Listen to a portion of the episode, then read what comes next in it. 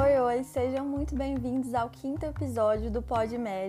Hoje eu vou dar 16 dicas de soft skills para você utilizar a partir de hoje nos ambulatórios e notar a sua evolução. Todas as 16 dicas que eu vou te falar aqui são dicas que eu já testei e dicas que eu uso no meu dia a dia e noto a melhora tanto em relação à própria relação médico-paciente, como com a minha relação com todo mundo ali que está no ambulatório, todos os funcionários. Eu noto uma evolução muito bacana, então por isso decidi passar aqui para vocês hoje. Em primeiro lugar, como eu falei de funcionários, eu vou falar que tudo numa ordem muito lógica, né? Então, assim, se acabou de entrar em clínica médica, se está começando a ir para o ambulatório, em primeiro lugar, chega lá no ambulatório, trate bem da moça da limpeza até o seu professor que é médico. Trate bem todos os funcionários, seja prestativo, dê bom dia para todo mundo, porque com certeza eles também vão ser com você. E nada melhor do que um ambiente é, gostoso de se trabalhar, um ambiente em que todo mundo se goste, se ajude então contribua o máximo possível para isso, sabe? Demonstre respeito. A maioria das pessoas que estão trabalhando ali estão trabalhando ali há muitos anos, já conhecem mais sobre o sistema, sobre como funciona prontuário, computador, os atendimentos, a lógica. Então, em muitos momentos podem te ajudar também. Você é a pessoa que está entrando ali, que está aprendendo, então trate bem todo mundo. Em segundo lugar, antes de receber um paciente de retorno, por exemplo, busque entender qual foi o motivo da última consulta dele. Ah, Ana, mas isso é muito óbvio, né? Claro que eu vou olhar, mas, gente, não é tão óbvio sempre assim, não. Por exemplo, você vai receber um paciente na gineco e ali no computador, quando você vai puxar o histórico dele, dos prontuários antigos, só conta atendimento na clínica médica, por exemplo. E aí você olha que o último atendimento foi na clínica, não teve nada a ver com gineco, então não tem nenhum assunto da gineco para você puxar, você vai ver ali do zero. Mas você viu que na clínica médica ele estava reclamando de uma dor de cabeça forte. Então assim que ele chegar, pergunte como é que tá essa dor de cabeça, melhorou? O remédio funcionou? Para mostrar uma continuidade ali de tratamento, mesmo que sejam em áreas diferentes. Mostra que você buscou se informar sobre a condição dele e que você se importa com ele de forma integral e não só focada naquela especialidade, tá? E isso eu tô falando numa situação hipotética aí de especialidades diferentes, mas em retorno de mesma especialidade, isso é mais imprescindível ainda, né? Porque você vai estar recebendo, por exemplo, exames e, enfim, retorno de algo que já era um problema naquela própria especialidade. Então, é seu dever, aqui indiscutivelmente, você. Aquilo lá, quando era especialidade diferente, ia ser um diferencial, né? Você saber de queixa dele passada em outra especialidade. Agora, quando é de retorno, você é obrigado a perguntar, saber como é que tá a evolução, se notou melhoras desde a última conduta, né? Como é que progrediu tudo aquilo lá. Então, nunca se esqueça disso, porque mostra que você realmente se importa. Em terceiro lugar, chame os pacientes e seus acompanhantes pelo nome. Em quarto, em contrapartida, se apresente também. Então, assim que você for lá, viu quem é seu paciente que você vai atender no dia e você vai lá chamar onde estão todos os pacientes juntos, chame pelo nome dele e quando ele chegar, você se apresenta, fale, por exemplo, meu nome é Ana Luísa, fale sua função, sou estudante de medicina do oitavo período, vou realizar seu atendimento hoje e logo em seguida o doutor vai passar aqui pra gente revisar o caso e ele vai te passar a conduta.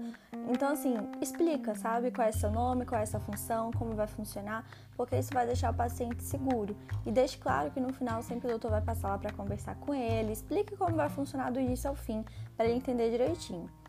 Quinto lugar, olho nos olhos. Gente, é meio bizarro a gente ter que sequer falar isso como uma dica, né? Porque parece uma coisa tão é, simples, mas não é. Tem muito médico hoje em dia que simplesmente não olha nos olhos.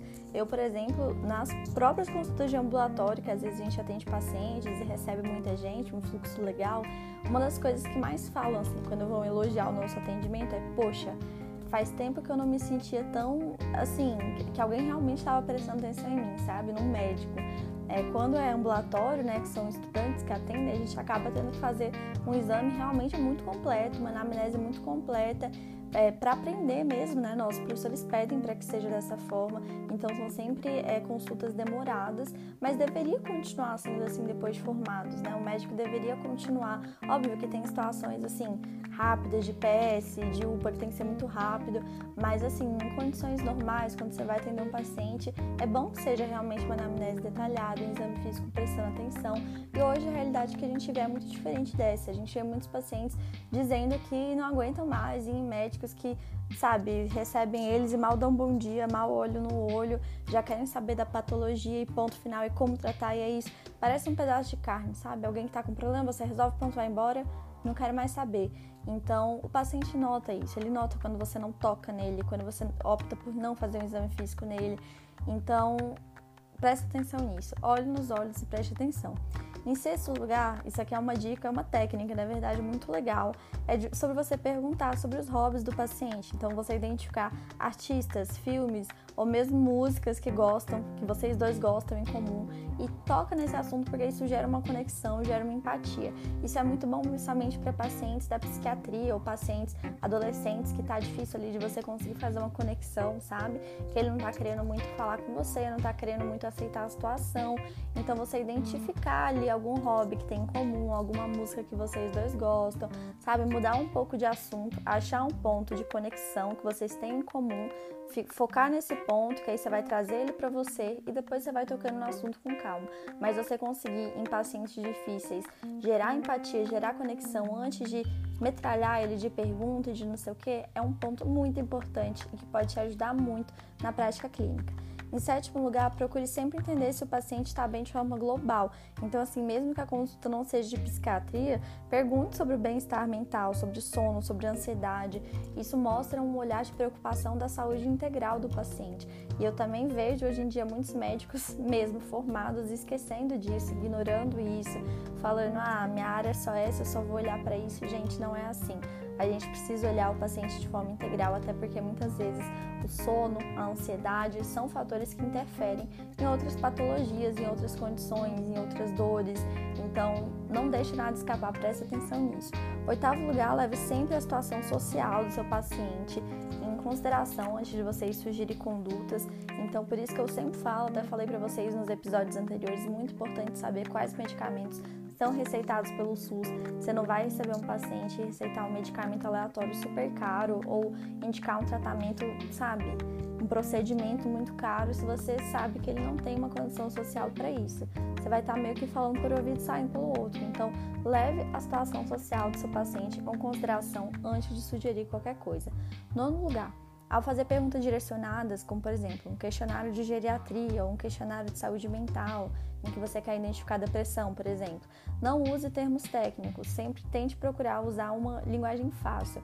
Quando a gente vai olhar esses questionários de direcionamento, é, que é feito para estudantes de medicina, é feito para médicos, para profissionais da área da saúde no geral, vai estar tá lá em termos técnicos. Só que se você perguntar em termos técnicos, o paciente não vai entender nada. Eu falo isso porque eu já é, cometi esses erros das primeiras vezes em que eu fui usar esses questionários. Então, sempre tente traduzir aquilo para algo que o paciente entenda, até para você, para que você tenha um resultado do teste mais é, eficaz, mais certinho possível. Décimo, tenha certeza que seu paciente está compreendendo essa fala durante toda a consulta. Tem que ser didático e claro durante a consulta inteira. Você usar metáforas é algo muito bom. Busque sempre ser didático, busque sempre olhando, gente, isso é uma questão de linguagem não verbal, assim, você olhar para o paciente, se você estiver prestando atenção na linguagem não verbal dele, a linguagem corporal, o olhar dele, você vai entender se ele está compreendendo o que você está falando ou não. E não adianta você só cuspir um monte de termo técnico e palavras corretinhas e condutas corretinhas e tudo mais, se o paciente sair de lá sem entender bulufas e não seguir o tratamento, então ele não vai melhorar e ainda vai achar você um médico ruim. Então, se tenha certeza que ele está entendendo tudo do início ao fim, tá? Em décimo primeiro lugar, sorria e receba o paciente de forma calorosa, mesmo se você estiver cansado. Também já falei sobre isso aqui em um outro episódio, mas é muito comum, assim, dias que a gente fez muitas coisas, que a gente foi para vários ambulatórios, que a gente ficou até de madrugada estudando uma prova, a gente chegar no ambulatório cansado e acabar tratando o paciente com muita rapidez, muito desânimo também, sabe? Meio apáticos, meio só para terminar logo, ele ir embora logo. Lembre-se que aquele paciente que está ali do outro lado provavelmente está dias para conseguir, ou meses para conseguir aquela consulta, para conseguir agendar, fora horas esperando lá fora. Você não sabe de onde ele se deslocou, quantos ônibus ele teve que pegar, o quanto ruim financeiramente foi para ele ficar um dia sem trabalho. Então lembre-se disso e atenda ele de forma calorosa, animada por estar ali, tá? Em 12 lugar, após passar o caso para o médico responsável na frente do paciente, tente explicar de forma didática o que você acabou de falar para o médico. Quando você vai passar o caso, é muito comum. E assim, os professores pedem para a gente realmente falar com termos técnicos, para a gente treinar exatamente essa passagem de caso. E você tem que fazer isso, beleza. Só que é muito comum a gente se empolgar muito com isso e só cuspir um monte de termo técnico que às vezes assusta o paciente. E eu já presenciei situações na minha faculdade, muitas na verdade, de eu ter que passar o caso ali para o professor e usando termos técnicos e depois nem o professor explicar direito para o paciente o que era aquilo, só falar, é, realmente é isso, a conduta realmente é essa, bora passar aqui e pronto. E, cara, não é assim. Então, mesmo que você tenha que passar ali com termos muito técnicos e bonitinhos, depois vira para o paciente e explica aquilo de forma didática, caso o doutor, que seja ali responsável pelo caso, não faça. Em 13 terceiro lugar, assuma uma postura ereta, de confiança e de muita tranquilidade ao atender. Deixe a sua postura, sua coluna sempre ereta, fale as coisas com muita calma, fale as coisas com seriedade, não fique de risadinha com seus colegas é, no período em que vocês estão esperando o doutor passar lá para assinar as coisas, sabe? Mostre postura mostre seriedade, porque isso também faz toda a diferença. 14. Não discuta com seus colegas na frente do paciente. Caso exista alguma discordância importante durante a consulta, faça sugestões por meio de comunicação não violenta. E no caso da discordância persistir, procure se informar com os médicos auxiliares e converse com seu colega após a consulta. Então, deu alguma desavença, você e seu colega é, discordaram sobre, sobre alguma conduta, sobre alguma forma de falar, de perguntar às vezes na frente do paciente, jamais vai ser a hora de você discutir aquilo. Vocês não vão chegar a conclusão alguma na frente do paciente, sabe? Então espera o doutor voltar para você tirar a dúvida com ele ou espera mesmo a consulta acabar e você conversar com seu colega ali por meio, por meio de técnicas de comunicação não violenta sempre. Porque é só assim que a gente chega a um resultado satisfatório e a gente consegue ter uma relação boa com as pessoas. Em 15 lugar, busque sempre feedbacks sobre o seu atendimento após cada consulta. Isso é uma coisa que eu gosto de fazer muito. Eu sempre estou atendendo com duplas, trios de amigas muito próximas minhas, né? Então, isso é comum da gente fazer. Geralmente a gente fica de dupla com quem a gente é mais próximo e tal. Então, sempre que você fizer um atendimento, por exemplo, hoje eu que vou conduzir e a minha amiga vai ficar mais na parte do exame físico. Terminou a consulta, pergunta o que, que você achou? Você acha que alguma pergunta que eu fiz foi indelicada, que eu poderia ter falado de outra forma, mais didática? Pede sempre um feedback porque isso é muito legal. É só assim que a gente vai crescendo. É muito fácil a gente sair de um ambulatório de atendimento achando que a gente arrasou e pronto, e aí a gente fica estagnado ali. Mesmo que a gente tenha ido muito bem, sempre tem algo que a gente pode melhorar. E a gente pegando feedbacks com pessoas que a gente confia, que a gente sabe que vão ser sempre sinceras, honestas com a gente, é a forma mais fácil, mais rápida e eficaz da gente ir evoluindo. E sempre dê feedback para seus amigos também, caso eles peçam e aceitem bem isso, claro. Em décimo segundo lugar, não use o celular na frente do paciente. Isso é uma das coisas que eu vejo que mais irrita os pacientes, mais causa uma má impressão.